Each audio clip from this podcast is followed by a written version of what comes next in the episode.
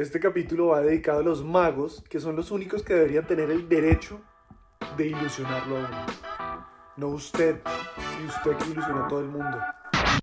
Eso es solo vulgaridades. Güey, filosofía pura. Este man solo habla de sexo. Por favor, abróchense las chanclas, reclinen sus mentes y pongan sus prejuicios en modo avión. Este podcast ya va a despegar. Bueno, gente, bienvenidos a Conversaciones Clandestinas, una, un capítulo más. Se ha crecido lentamente en la familia del Spotify, entonces muy agradecido con todos ustedes, personas que se han sumado a este espacio donde no celebramos triunfos, no celebramos la, la medallita de participación.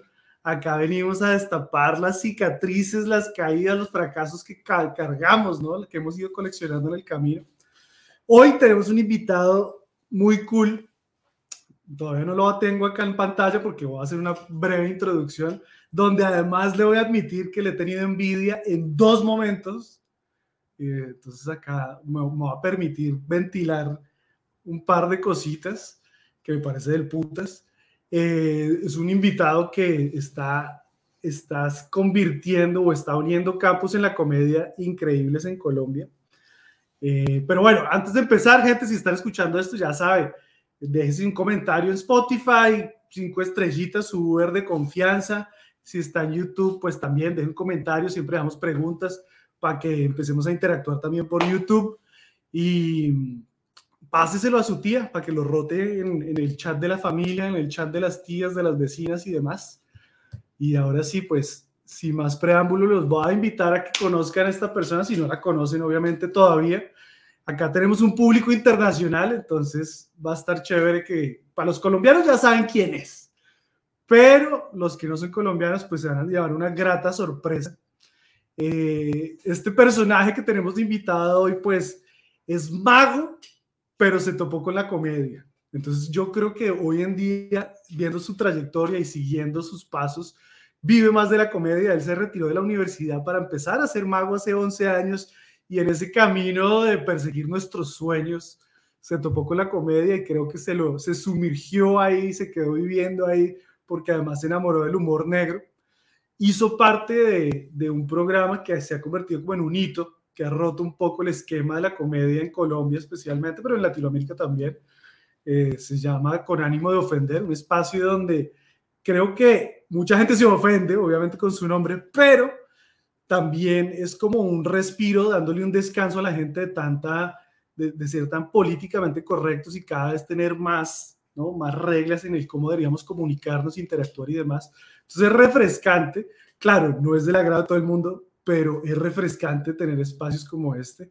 Eh, además, paso a seguir después de pasar por ahí, dijo yo, voy a hacer mi vaina, voy a crear mi proyecto y empezó un noticiero, un programa. Eh, no sé si es un noticiero, ya lo vamos a preguntar, pero este programa que lo he seguido muy, muy de cerca, que se llama Fox News y es como una, una sátira a las noticias. Yo creo que no sé si lo debería poner así, pero para mí, como, como lo he visto yo, es una sátira, es utilizar el medio, el formato de noticiero para señalar, para resaltar, para lo que usualmente la gente no se atrevería a resaltar, ¿no? Y reírse de esas mierdas de frente. Eh, además, lo invitaron a Survivor en la isla de los famosos. Eh, y pues ya, ya hemos tenido un par de personas que han pasado por esos reality shows. Me parece muy divertido que este man siendo mago, comediante, nada que ver con el fitness y eso que es usualmente lo que hacen ahí para invitar gente, pues se metió ahí y, y todavía no se terminó el programa. No sé usted cuándo escucha esta vaina, no sé cuándo se metan a escuchar este podcast, pero él está en este momento pasando por el programa y, y va, el hijo de puta ha dado la guerra, marica, y ya está top, top. Entonces, sin más preámbulo, quiero que recibamos con un fuerte aplauso virtual. Así yo invito a la gente como si todo el mundo estuviera en vivo. Y ¡ah! ahora sí, Camilo Pardo, alias el mago. Bravo. Marica, ¿cuándo le habían hecho una introducción tan hijo de puta en la vida? No, Está buenísima, pero me quedé con la duda de cuáles son las- los dos momentos que dijo que dice que envidia. Uy, marica, vamos a empezar a la yugular, de una, sin miedo. ¿Qué empezó con eso? Bueno, yo lo conocí a usted hace muchos años, lo vi una vez, la primera vez que lo vi fue saliendo de Smoking Molly, eh, que para los que no saben, pues es un bar donde se hacen open mics, donde los comediantes van a probar material, pero yo, yo solamente lo vi afuera, Ok, y esa vez pues medio hablábamos y hubo, y no sé qué, ese día también con- conocí a, a Camilo, a déjeme quieto Sánchez, weón, y, y con él sí hablé, hablé más tiempo y eso, pero, pero cuando, cuando estábamos hablando ahí con la gente, weón, como que no, es que el comediante, no sé qué, nada, nada, y el mago, y yo este hijo de puta es mago, weón. Y yo toda mi vida he querido ser mago, toda mi vida. Toda mi fucking vida he querido ser mago. De hecho, fui a tomar, me acuerdo que había un curso con el mago Lorgia en Colombia y vendían el kit y toda la mierda. Después fui a una escuela de magia que no me acuerdo ni cómo se llama, pero me dijeron que yo era muy chiquito, que mis manos eran muy chiquitas, que tenía que esperar. Igual nunca, de ahí nunca, como que me traumaticé. Yo, hijo. Entonces, yo cada vez que veo un mago, entre que me da envidia y se la quiero chupar. pero todavía puedes ser mago, nunca es tarde para, para, para empezar a hacer magia. Yo pensé que iba a decir, todavía me la puede chupar. Virtualmente. Eh, marica, sí, entonces cuando, cuando lo conocí y supe que era mago, dije, puta, qué, qué chimba, porque pues yo ya era comediante, pero siempre crecí con esa frustración. Eh, esa es la primera. ¿Usted cuánto lleva siendo mago? Ya dedicándome a la magia unos 11, 12 años por ahí, como ya viviendo de, de, de la magia.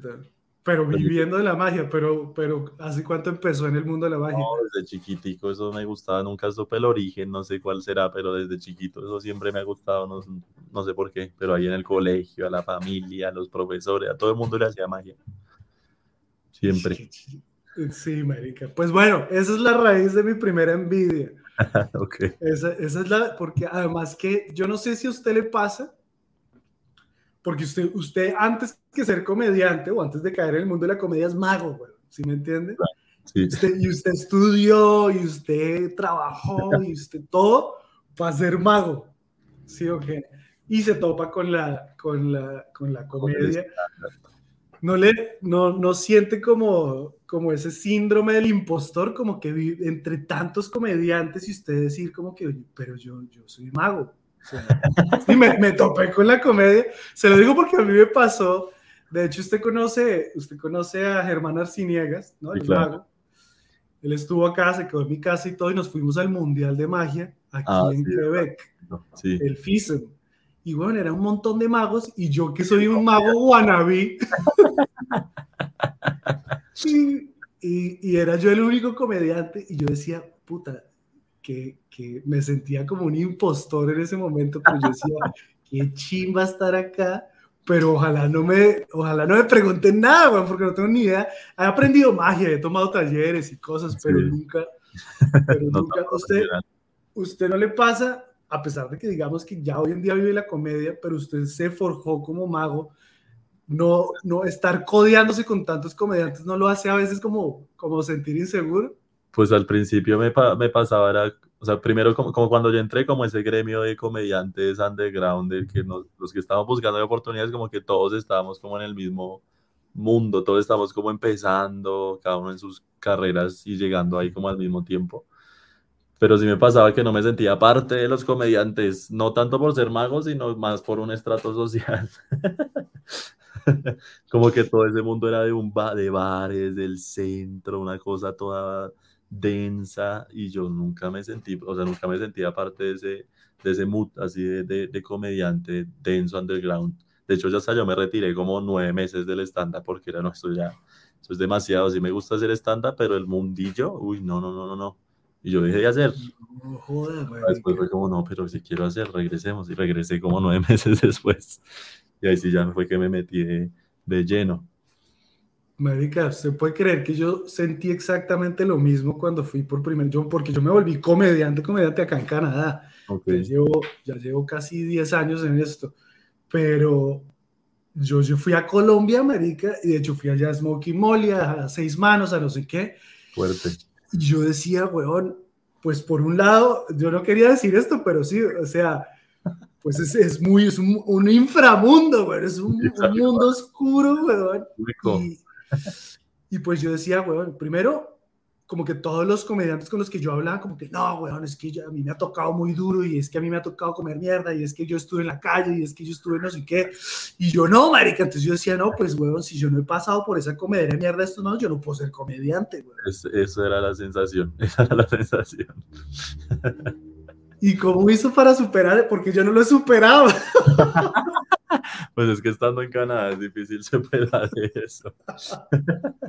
No, yo ya después, ya después de me metí lleno y ya uno, no aprendí que, que nada, son vivencias diferentes y, y, igual cada uno tiene su punto de vista sobre la vida, o sobre lo que ha pasado, sobre lo que sea. Y ya ellos también se dieron cuenta como que había, había talento ahí, entonces como que ya también empezaron a, a recibir mejor, porque al principio era como, uy, ese, esa gente de plata que hace comedia, eso no, eso no es comedia. La comedia viene de abajo, la comedia viene... Ese puta está pagando para que se rían. Entonces ahí poco a poco también ellos fueron como soltando y como, no, pero este man sí, sí está haciendo comedia bien. Y ahí ya me empezaron a, abrazar y a llevarme, a jalarme a ese hueco. ¿Y en la comedia, como que lo hizo empíricamente o, decidió aprender esta mierda bien? Yo hice, hice un taller, como un taller con Bobby Comedia, un venezolano, y un taller con Luis Otero, que también es mago y también es venezolano. O sea, usted dijo, yo, yo quiero invertir, pero no mucho. No tanto. que me salga baratico eso. pues hice, hice, esos talleres y como que me gustó, me gustó el tema, la teoría, o sea, yo pensé, cuando veía stand-up, yo decía, no, eso se suben a hablar y son chistosos porque son chistosos. Ya cuando vi que había una teoría detrás de eso, ahí fue que como me empezó a gustar mucho más, como, ah, no, es que eso hay técnicas y y es una ciencia, ¿sí? no es tan, no es tan así, tan, tan feliz todo, sino es una, eh, tiene cosas muy exactas. Y eso fue con lo que me gustó mucho, mucho, mucho. Y ahí ya... Eso me, pasó a mí con la magia, güey. Ahorita, ahorita que estuve hace poco en el, en el FISM, en el, en el, en el Mundial de Magia, sí. Pues por eso yo cada vez admiro y más se la quiero chupar a los magos. Porque, weón, pues usted es mago, usted sabe como que lo que usted muestra, pues se ve muy repentino, weón pero hay un trabajo y una práctica, weón. O sea, yo creo que por eso me cuesta ser mago, porque he aprendido trucos, pero perfeccionar un truco no, le, le, puede tardar, marica, mil cagadas. La ha cagado, me imagino que la ha cagado mil veces en el escenario. Varias veces. ¿Cuál cagada? ¿Alguna cagada que se le venga así en, en mente? Es que he hecho tantas cosas, Dios mío, me acuerdo una. me acuerdo una que era, yo antes trabajaba donde me llamaran, ¿no? Yo hacía eh, primeras comuniones, fiestas infantiles, el corporativo, o sea, hacía todo, absolutamente todo lo que necesitara magia, yo iba y lo hacía. Y eh, fue en una primera comunión, ahí en un salón comunal, una primera comunión chiquita y era la última magia donde yo había una carta boca, o sea, la gente decía una, una carta y en la baraja, una baraja gigante, había una carta boca abajo y esa carta era justamente la que, la que había dicho el público, era ya como para cerrar una magia así bien impresionante. Y me dijeron, haz de, no, cinco de picas, creo que me dijeron cinco de picas, y yo, tan, tan, tan, y mira, hay una, una sola carta boca abajo y ya para terminar este show, aquí está justamente, y era el cinco de tréboles. Y ya, o sea, ya no tenía nada que hacer porque ya había dicho que era el final del show, ya no tenía nada más, o sea, ya, era solo revelar la carta y se acaba el show. Y sacó el 5 de tréboles y yo fue como, bueno, y pues, ¿qué esperaban? No, tampoco, tampoco. Ahí les dijo tampoco, yo, yo, ustedes pagaron un mago, pero yo tomé unas clases con un venezolano. es, lo que, es lo que hay. Quieren saber cuáles paguen más, y me putas. Sí, eso fue un y, error así de uff. Y, bueno, esos momentos, yo creo que lo, la gente no se imagina, pero un, un, un, mal show, un mal resultado, lo hace uno dudar de, Uy, claro. De, su vida, güey. No, eso no se quiere morir, uno quiere no volver a salir. No, o sea, la pena de después cobrar la platica del show es como, no, no, no. No me pague, tranqui. No, qué, pena, todo. Uy, sí, esos errores son, uff. Y, el, y el... toda la vida con ese sentimiento. ¿Qué es más hijo de puta, cagarla en magia o, cagarla en comedia?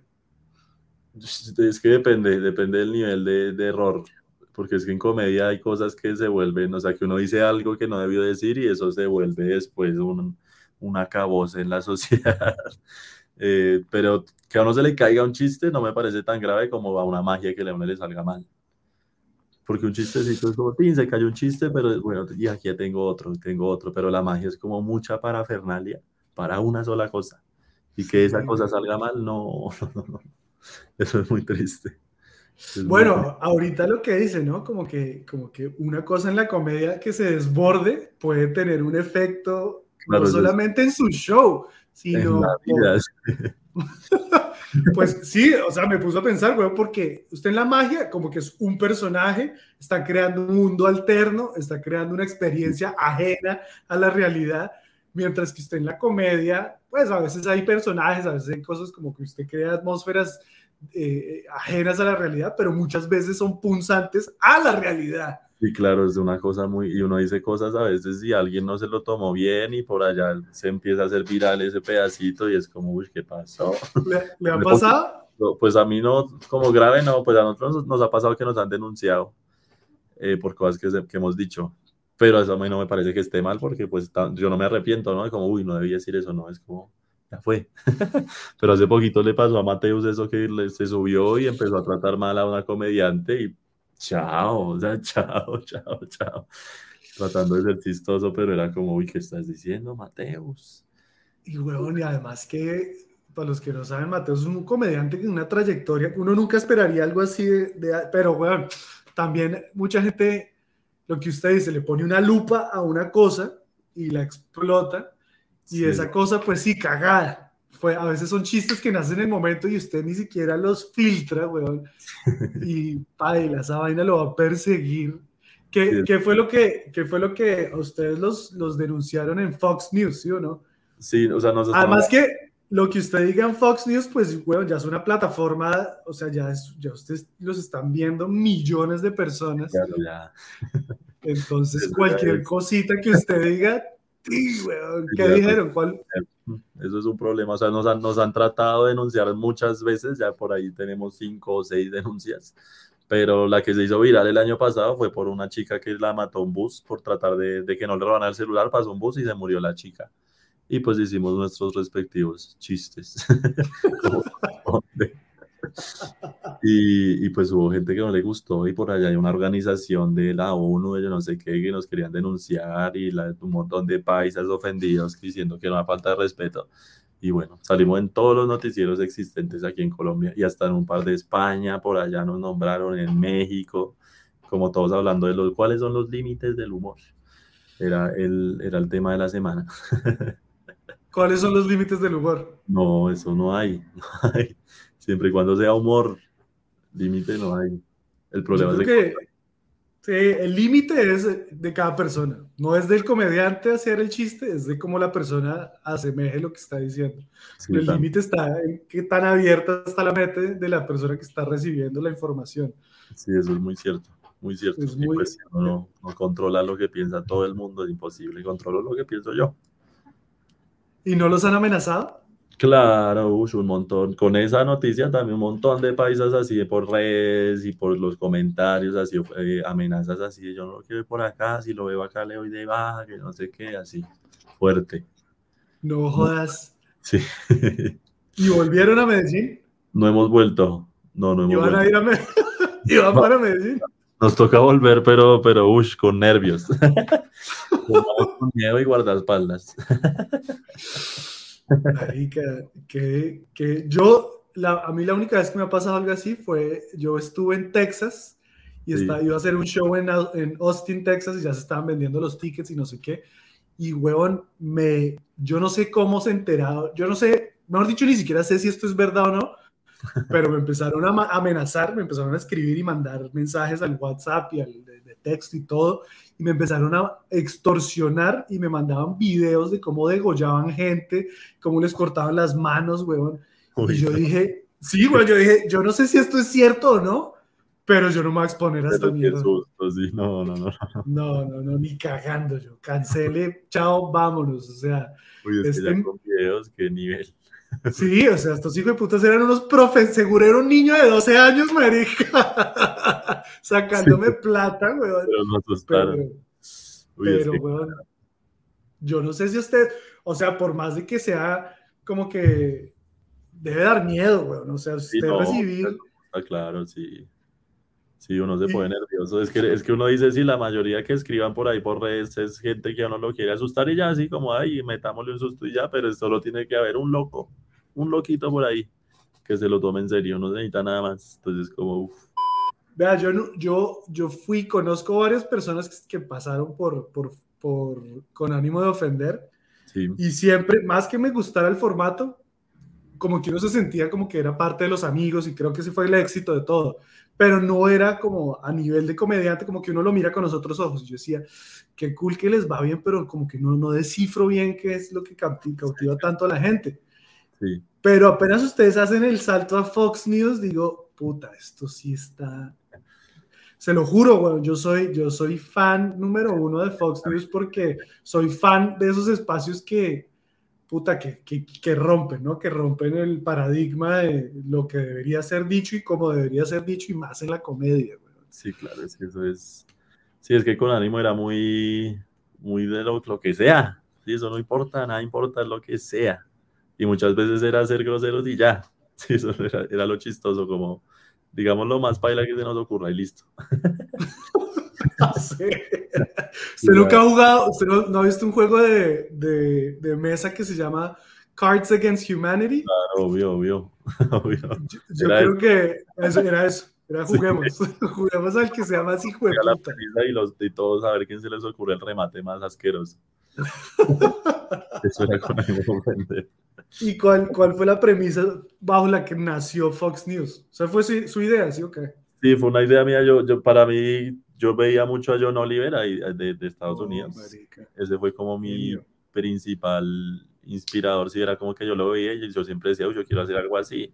Y en muchas de mis rutinas de stand-up antes de Fox News, yo, yo cogía noticias como tragedias que pasaban y hacía one-liners. Entonces cogía la noticia y toma, toma tu chiste, la noticia y el chiste.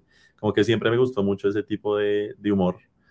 Y, y en pandemia fue como yo me puse a pensar como, bueno, pero pues hay que hacerlo, tengo que hacerlo, pero yo pensaba, pero solo, o sea, con público no era una opción porque no tenía la capacidad de llevar a un público una vez a la semana y, y además en pandemia, no, eso era muy difícil, entonces yo pensaba, pues lo hago en mi casa, pero solo, ¿cómo sé si los chistes funcionan? ¿Los escribo? No, me parecía rarísimo y además muy incómodo grabarme solo. Y le, yo le dije a un amigo, además le dije a otro amigo que no era Sánchez, le dije a un amigo, vea, tengo esta idea, ¿qué le parece? Y él, no, re bien, hagámoslo, y y pensamos un par de cosas. Y un día yo le dije un chiste sobre una noticia que salió, y él me dijo, uy, está re bueno, pero eso no lo vamos a decir, ¿cierto? Y yo, "Uy, ¿cómo que no? O sea, la idea es decir todo, lo que salga. Y el man ahí se puso a pensar y me dijo, yo creo que yo no soy la, la persona indicada para eso.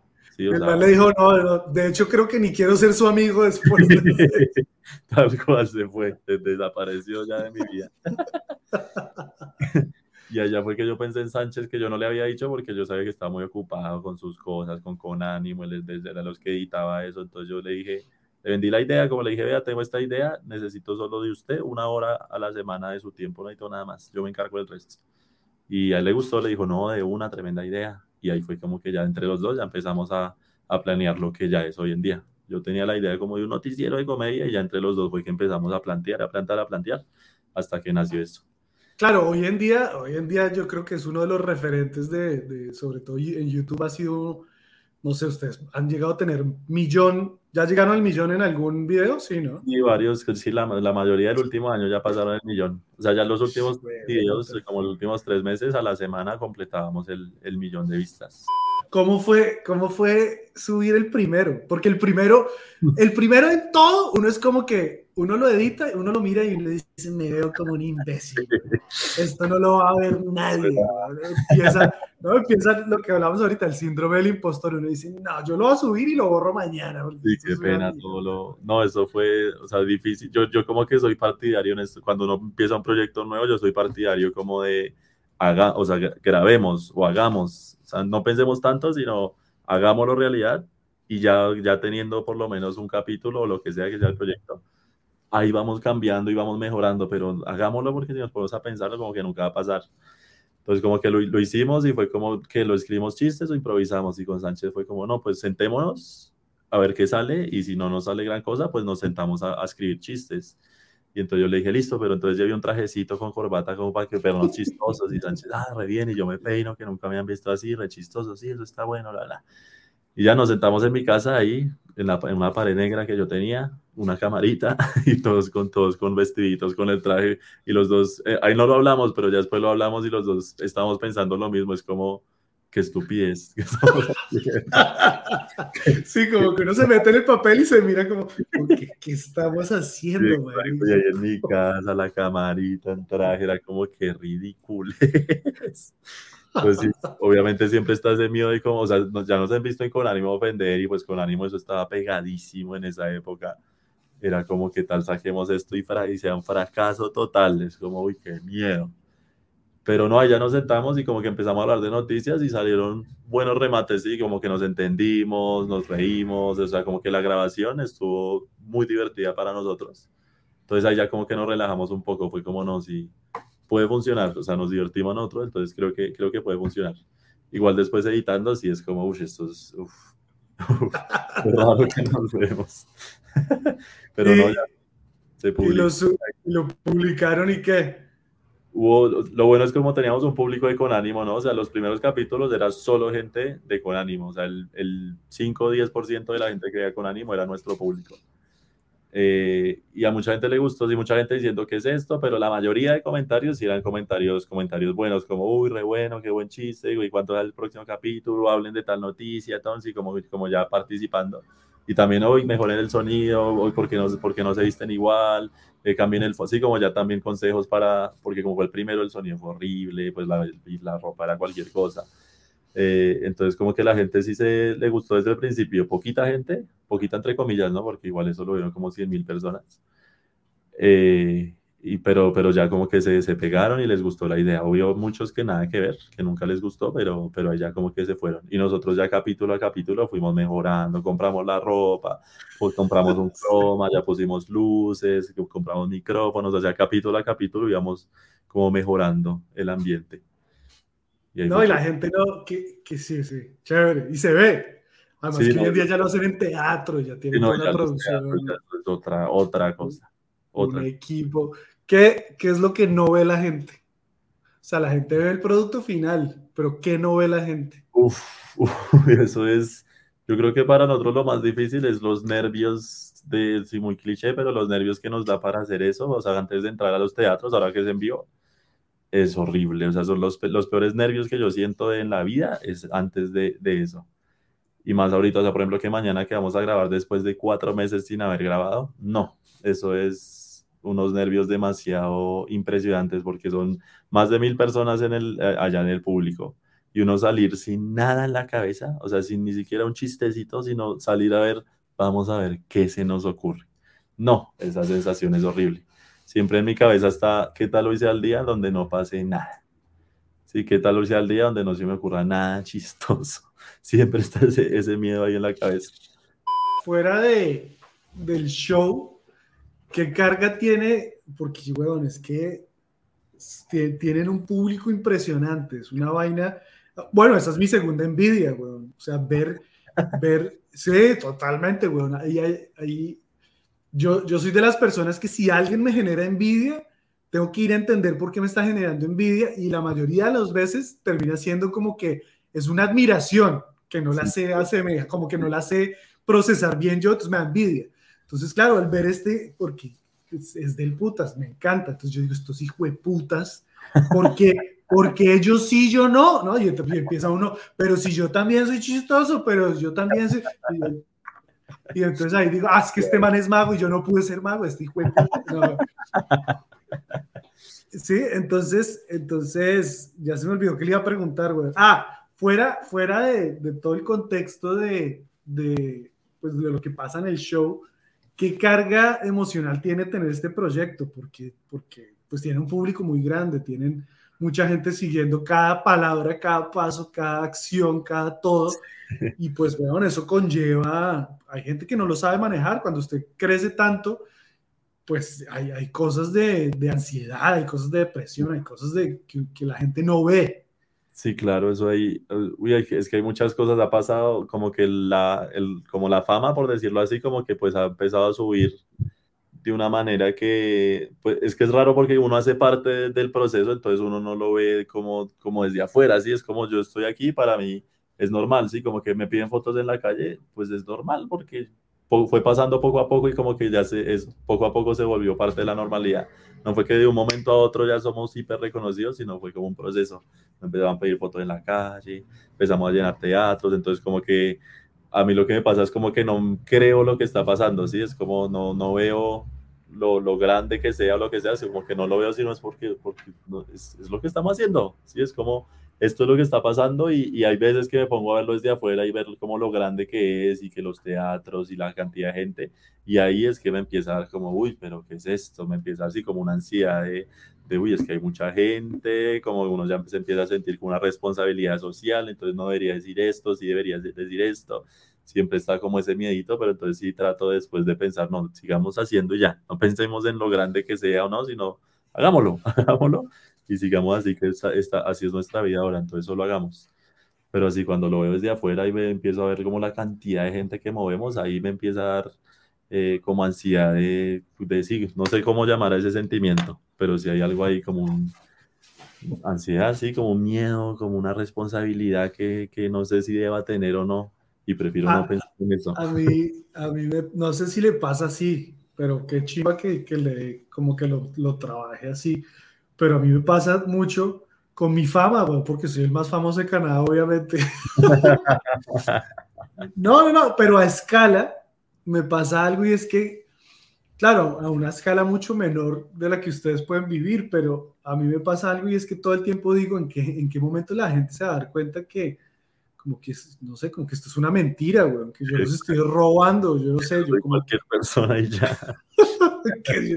sí, yo a veces hago un show y es como que está lleno el show y yo digo, ¿será que esta gente sí viene por mí, güey? Esta gente está perdida. sí, ese es el sentimiento. Ahí sí es como el síndrome del impostor, que es como que... ¿Y esta gente qué hace acá, weón? Y, y, claro, por ejemplo, que lo hayan invitado a usted, América, al programa este de, de, supervivencia, pues no le pasa como que, weón. Sí, sí yo qué hago aquí, así es como. Isla de los famosos, yo quién soy, weón, ¿no? Tal cual, tal cual. Sí, es como que uno no se cree en nada, sí, es como yo soy yo, o sea, no, no, no, pues, porque me llaman a mí si yo soy yo y ya, no tengo nada más. ¿Qué tal, ¿Qué tal estuvo esa mierda? Esa experiencia de ser una puta locura, güey. Uf, estuvo una, una maravilla, muy pesado, denso, muy fuerte, pero, pero en general no, la se pasó, se pasó, se pasó bien, o sea, fue como muchas cosas, un montón de aprendizajes de la vida y como también vivir la experiencia de, de un reality, pues también es, es muy interesante. Nosotros criticamos mucho RCN y lo que sea, pero pues una producción de esas, yo siempre quise estar en algo así, me parece muy chévere, es como un juego ahí para grandes, me parece muy divertido. Que, eh, claro, bueno. pero pise que uno lo ve y uno dice, sí, eso es un juego, no es un programa, está producido, tiene todas las arandelas ¿no? de, de, de, un programa. Sí, si llega a pasar algo, pues, bueno, va, ahí va a haber alguien para acudir, lo que sea. Pero no deja de ser como que a pesar de que es un juego, pues usted estando metido ahí deja de ser un juego y se convierte en su realidad. Sí, así bueno. sea que esto se va a acabar, así sea que, pero esa es su realidad del momento. Sí, ¿no? claro. ¿Qué, sí. ¿qué, ¿Qué, sacó esa mierda en usted, güey? Uy, es que era, había días, la primera semana especialmente, eso fue uf, una tortura horrible, o sea, las noches eran eternas, duraban como 36 horas las desgraciadas noches. Eh, y se, pues comimos muy mal muchas veces, dormimos mal. Entonces, como que si a uno lo pone a ver, a analizar muchas cosas de, de como que, o sea, como que la, el gran aprendizaje es lo como de valorar y todo como tan cliché, pero viéndolo en una experiencia tan extrema como esa, ahí sí uno entiende muchas cosas, como que nosotros comíamos una vez al día una porción de arroz, era como, como la, la mayoría de días fue eso, una porción de arrocito todo el día, 24 horas y ya está.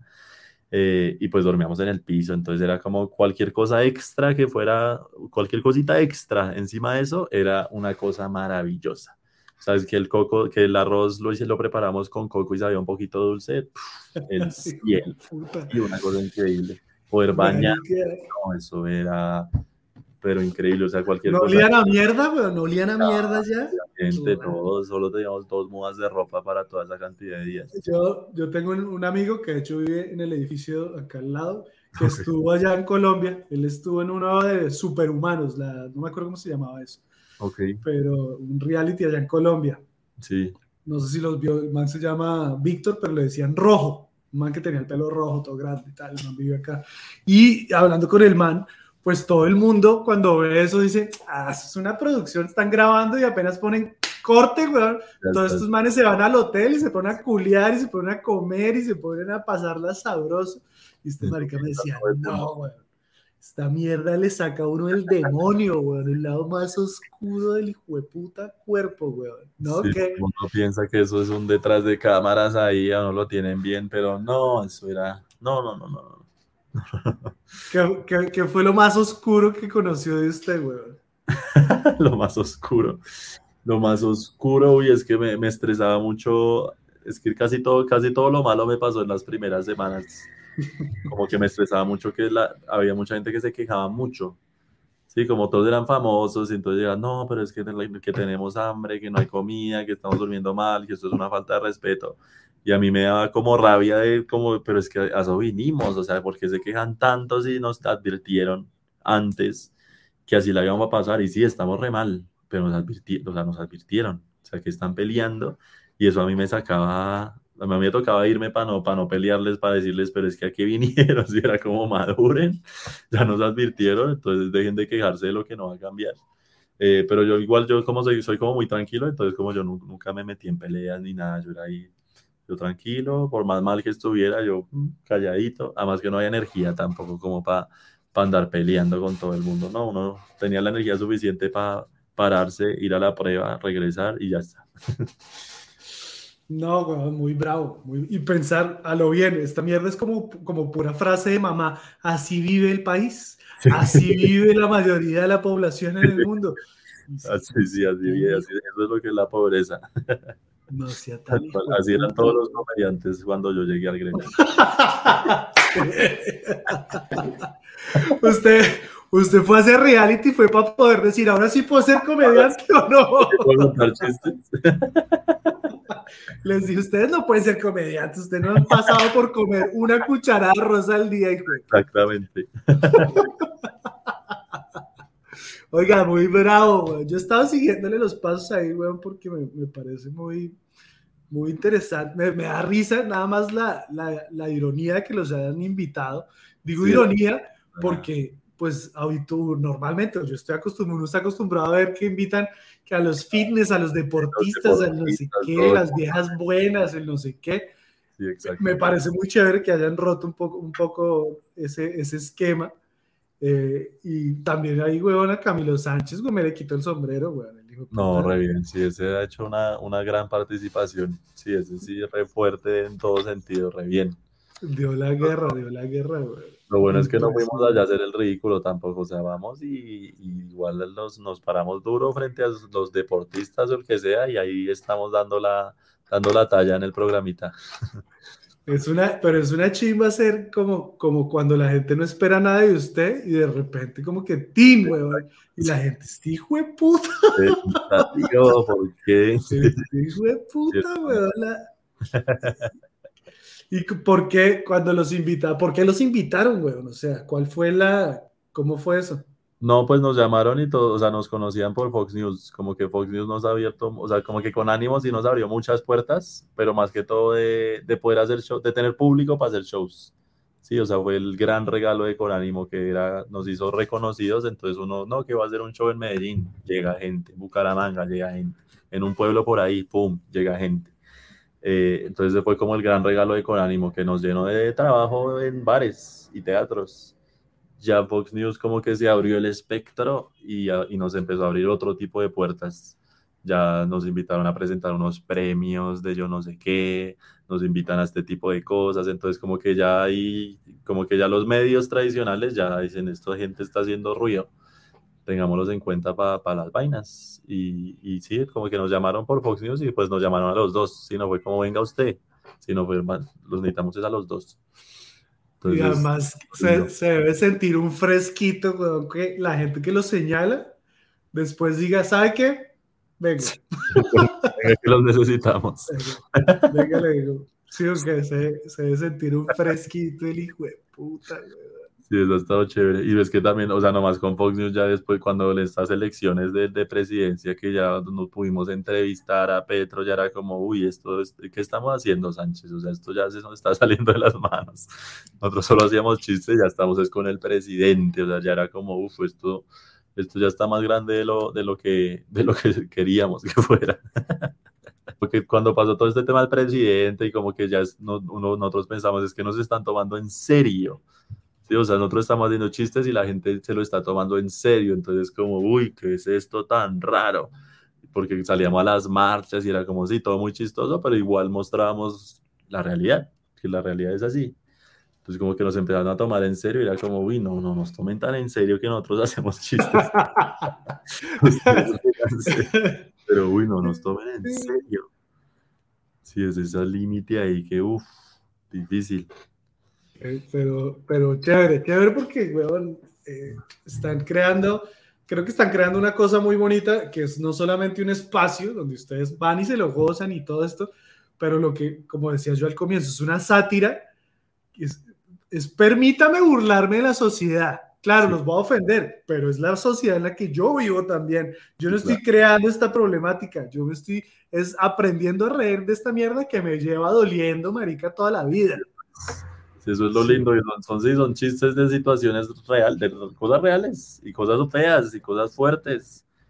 Pero nosotros hacemos chistes. Porque ya, o sea, las cosas ya pasaron, ya están. O sea, nosotros no, hemos hecho nada malo, las cosas están pasando, nosotros solo hablamos al respecto y nos reímos de eso.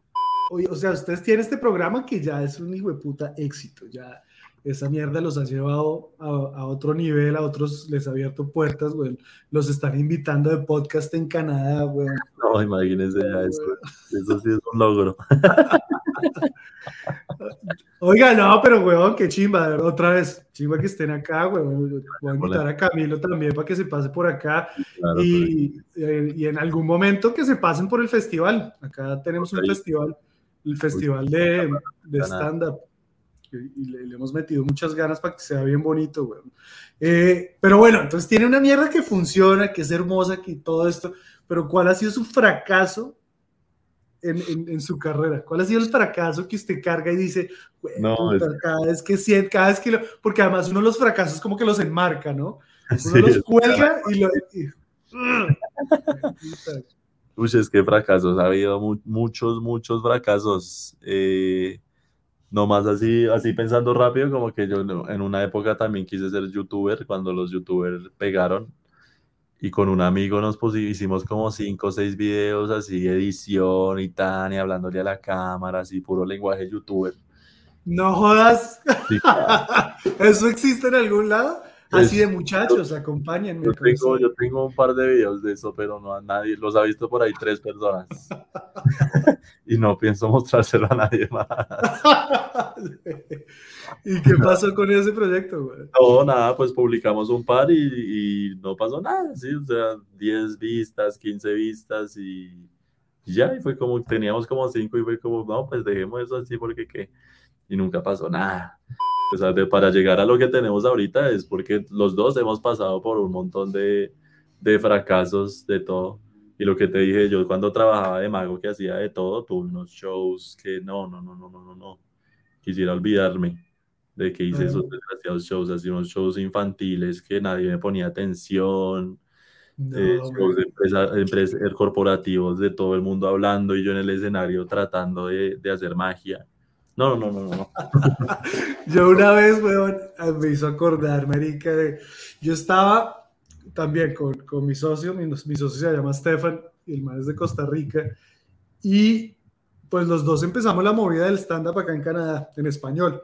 Sí. Ya acá hay una movida muy grande en inglés, y pues nosotros hemos hecho stand-up en inglés y todo esto, pero dijimos, hay mucho público latino, está llegando más, está creciendo y nadie está haciendo esta mierda, hagámosle, güey, de putas. Claro Pero claro, una cosa es cuando usted empieza a hacer stand-up con una plataforma que ya existe, por ejemplo, si, yo me voy a México o me voy a Colombia, pues ya existe una ruta, ya hay bares de comedia, ya hay alguien, ya hay, ya hay cultura de comedia, pero acá, bueno, nosotros, no, vamos a hacer comedia en español. Nadie, bueno, iban tres personas a los shows, la gente ni siquiera sabía que era stand-up. No, no, había, si, si, nosotros no producíamos el evento y escribíamos el show y cobrábamos la entrada y sentábamos a la gente y hacíamos el flyer, no iba a pasar nada, güey. Claro. ¿No? Sí, Entonces, claro. también hacíamos lo que tocara hacer.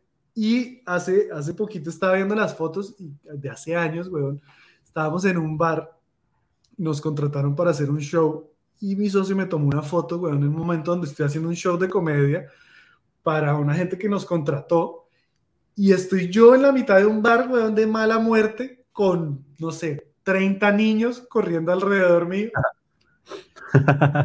y yo haciendo unos chistes pues más pasados que el putas, weón, con una cara de yo qué estoy haciendo con Uy, mi no, vida, es, horrible, horrible, horrible. Además que lidiar con niños es muy jueputa, weón. Yo no. me imagino, en, la magia debe ser, Uf, es difícil. Uy, es muy difícil. Hay niños de niños, ¿no? Pero uy, hay unos que son la peor desgracia. Son diablo, el diablo, Satanás. es complicado. Me acuerdo de una función, yo creo que es la peor función que he tenido en la vida. Me llamaron ese mismo día por la mañana, que era como por fechas de Halloween, un 29, 30 por ahí. Me llamaron, eh, hola, es que mi jefe quiere contratar para el, para el hijo que cumple años, que van a hacer como un campamento en la casa del señor y quieren que haya como un show de magia, pero como de terror, como cosas de terror. ¿Puedes, ¿Podrías hacer eso? Y yo, pues sí, sí. ¿Y para cuándo es? No, que para esta noche.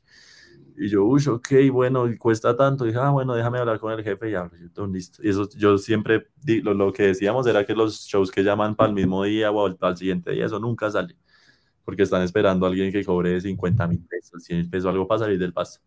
Entonces yo como, bueno, esto no va a salir como a las dos horas. Me llamó, hola, listo, confirmado, esta es la dirección, tal. Y yo, uff, ok, ¿y ahora qué hago de terror, tal? Entonces yo tenía como una guillotina y no, esto está chévere, como unos ojitos de espuma, ay, porque igual eran niños, ¿no? pero no niños como de 10 años. Entonces no podía ser así tampoco salvaje. Entonces listo, llevé un par de cositas de como de terror, de misterio, como de suspenso para meterle ahí. Llegué a la casa y es la casa más increíble que he visto en mi vida. Eso era una mansión por allá en la séptima, 280 y algo allá arriba en la montaña. No, eso era una cosa espectacular. Llegamos y no, que abajo, en el piso de abajo, ahí como un, un salón. Yo, ok, tin, tin. Bajé, alisté el show, llegaron los niños, eran como 10 niños, y una gritería, todos, ah, la, la. vi un niño, o sea, este era el nivel de comportamiento, un niño estaba comiéndose un bombombún, y un amigo cogió y le empujó el bombombún así a la, a la boca, así, ¡pa! Y el niño, y yo, usted, wow, qué truco, de- desapareció el. Y, y, no, y estaba, esos niños como andan sin papás y pueden hacer lo que quieran, solo estaba como el papá del cumpleañero como ahí mirando, pero nadie le hacía caso, ¿sí? O sea, el papá decía como, bueno, niños, sentados para el show, y los niños, "Ah, ah, ah", gritando. Entonces yo con un asistente, que es como un amigo, un amigo que me ayuda a poner la música, como a presentarme a la hora del show, entonces, no, que niños están, sienten, y los niños ahí medio se sentaron. Empecé el show, hice la primera magia, bien, después hice la segunda, difícil, pero bien. Cuando va a ser la tercera, saqué algo eh, que era como una carta que ellos, como que alguien dijo, ah, esa fue la carta que usó en la primera magia. Y todos, sí, yo quiero ver. Y se pararon todos esos niños, se levantaron y empezaron a coger todo. Todo. O sea, se pararon, me cogieron la chaqueta, las magias que tenía, las cartas, las miraban, las rompían, me quitaron el sombrero, me sacaron las cosas de los bolsillos.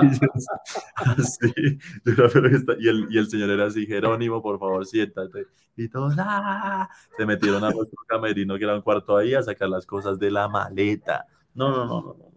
Eso fue un desastre y todo era, bueno, ya, siéntense para continuar, siéntense para... Hasta que ya fueron como tres minutos o cinco minutos así de, de caos, que yo dije, eh, chao, nos vemos, no puedo más, chao. Y me metí al cuarto y cerré la puerta y a llorar. Yo, no, ¿qué estoy haciendo con mi vida? Los hijos de puta. Horrible, fue un show como de 15 minutos. No, no, no, no. Así por la puerta, ya se fueron los niños. Por favor, díganme que se fuera. Me Uy. pasan mis cartas. Eso fue horrible, horrible, horrible. No, weón, no, no, no podría, no puedo. ¿Sí ve? Ya, más miedo, ya, ahora sí no quiero ser mago. No, Era lo que no le tocaba hacer por, encanta, por me tomar la decisión de vivir de la magia. Pero ese día acabó, o sea, dijo, ni mierda, ya, acabó el show acá. Sí, es que ya era una locura esa, y sí, o sea, yo fue tanto el desespero y como el de esto ya no tiene, o sea, ya, yo también me di cuenta que, o sea, ya no, no hay nada que hacer, o sea, ya no puedo hacer nada. Fue como ya, o sea, gracias, perdón y chao. Y me metí al cuarto y ya ahí cerramos la puerta mientras, y, ya lo- y el papá le dijo, bueno, vamos para el campamento y todo, ah, y se fueron corriendo por toda la casa como unos locos. Y ya, recogimos todo el reguero que dejaron, el bombón boom.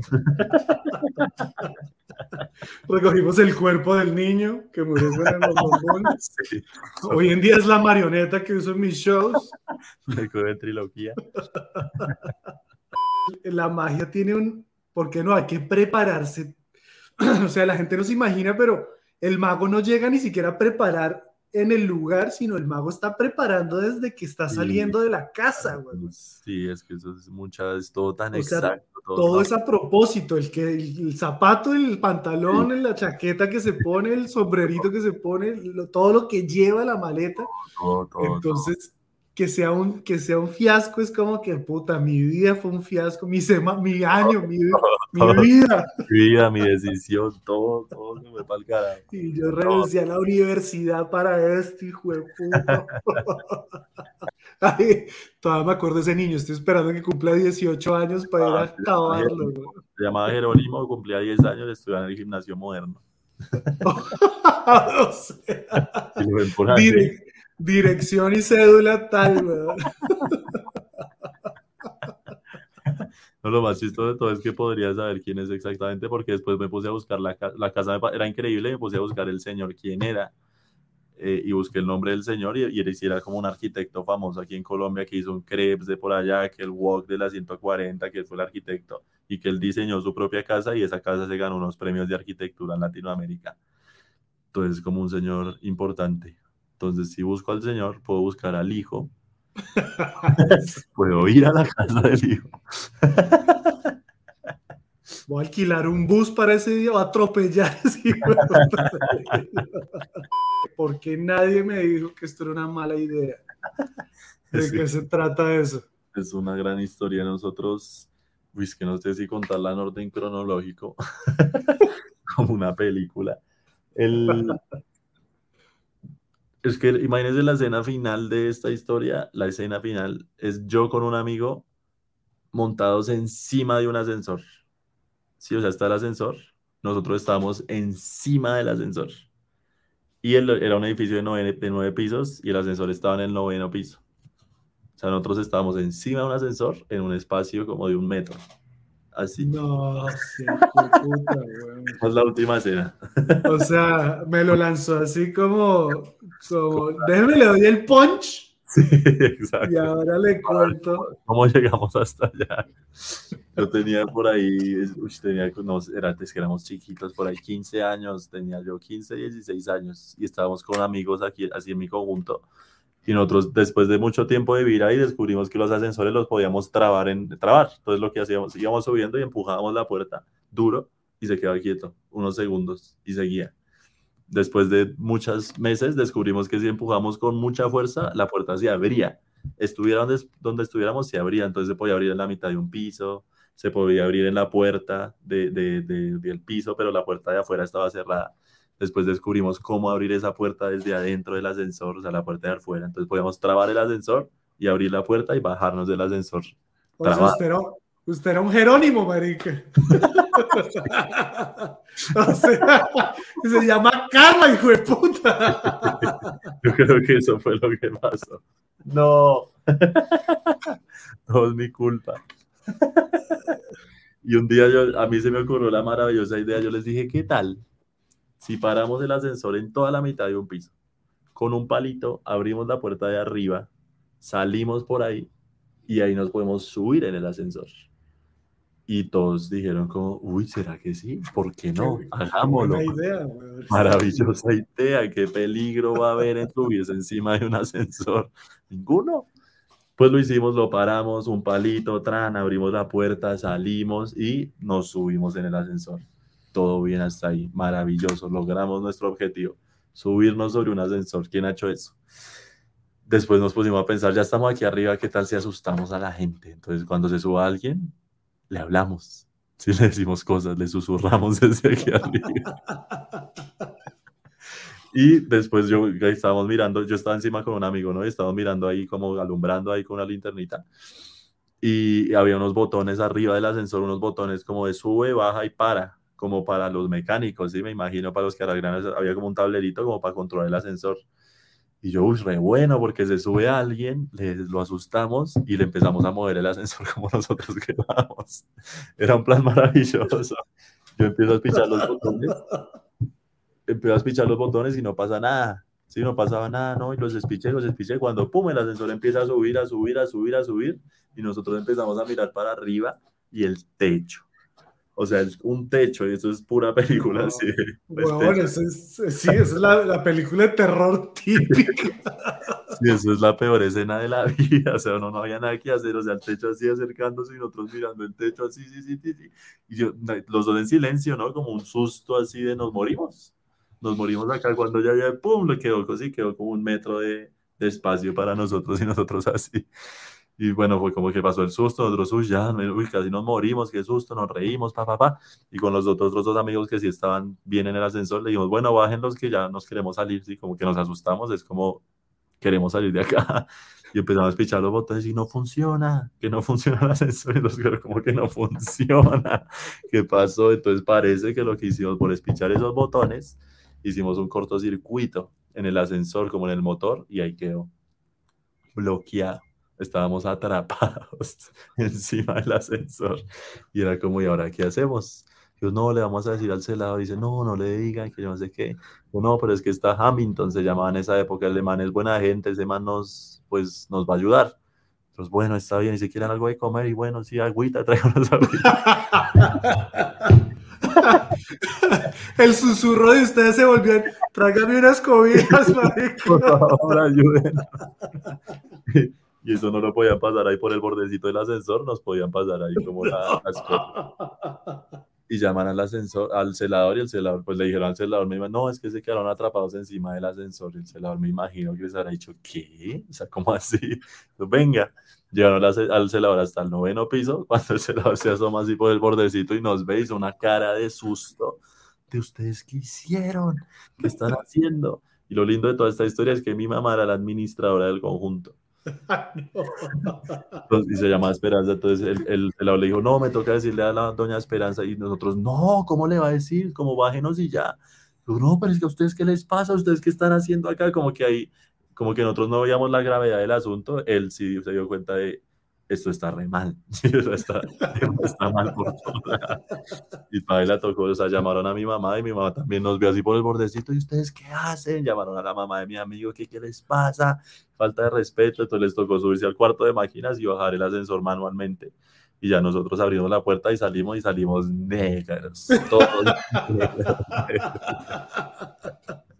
Nos metieron un regañón, pues nos tiramos el ascensor, que nos pudimos haber matado. A mi amigo le dijeron que no podía ser mi amigo, que yo era una mala influencia. O sea, eso fue un desastre. Un desastre. Pero todos dijimos, qué gran idea, hagámoslo realidad. Hagámoslo realidad. Marica, ahí está Karma, weón. Ahí, ahí, tiene, marica. Ahí tiene su showcito de niños. Ahí tiene su showcito, weón. Mi papá sufre de claustrofobia, mal, mal. Entonces estábamos en el edificio allá en Bogotá, del, de ahí en las 100 con séptima, creo que, que era el World Trade Center, ¿no? Ah, sí, sí, sí. Y estábamos subiendo, marica, y se trabó el ascensor. Esto fue hace, no sé, 20 años por ahí o más. Marica, y mi papá sufre mal de claustrofobia. Además, mi papá tiene cara de emputado todo el día. Entonces habíamos, habíamos, éramos, yo era niño, mi papá, y habían como tres o cuatro personas.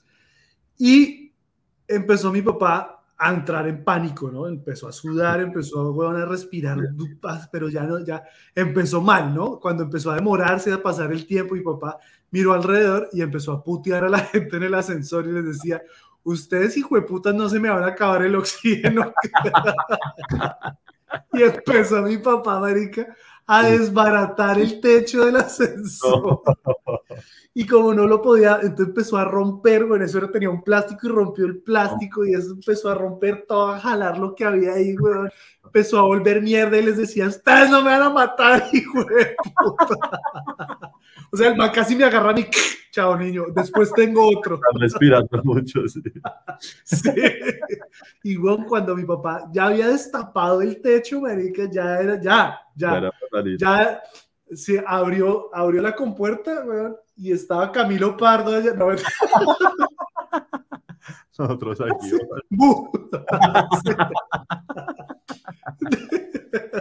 Habían dos hijos de putas arriba. Y una señora afuera que Doña Esperanza, marica. No, ya, ya, mi papá abrió, volvió mierda todo, weón. Y llegó los bomberos, la policía, todo. Y, weón, abrieron y mi papá sí vuelto mierda, desbaratando todo. Y lo, le cobraron todo. Y mi papá De verdad, no. Mierda, güey, no a pagar un centavo, me largo de acá. Yo, usted está respirando mi oxígeno. Paguen ustedes que. Sí. Oiga, bueno, pues ya, ya estamos llegando al final. Qué chimba que se pasó por acá. ¿Qué sigue? ¿Qué sigue para estar pendientes en Fox News? ¿Cuál es? Ahorita empiezan otra vez de gira, pero Sí, ya ¿cuál- ¿cómo va a crecer esto? Esta semana ya empezamos a, a grabar, entonces ya también a YouTube grabamos mañana, se sube el viernes y la idea es seguir así de largo. Y nuestro objetivo este año con Fox ni siquiera este año, el primer semestre, es, es hacer un Movistar Arena. Es como nuestro, nuestro Marica, este primer semestre. ambicioso. Tenemos la, como la capacidad para llenarlo, creemos que ya logramos.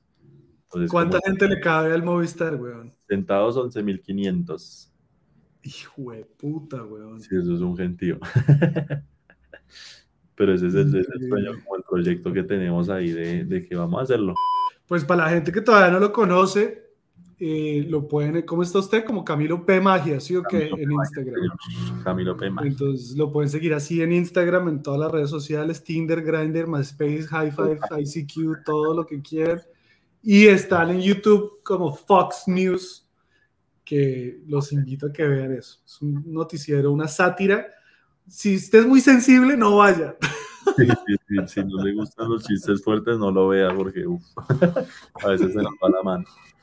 Y, y si quieren contratar a, a Camilo para un show de magia para su hijo, No lo hagan. por favor. Si usted, ¿cuánto tendría que pagar alguien para que usted haga un show de magia para unos niños hoy en día? Uy, no, no, yo le cobraría harta plata. No, es que no, no, no. No, no regresar a esa tortura.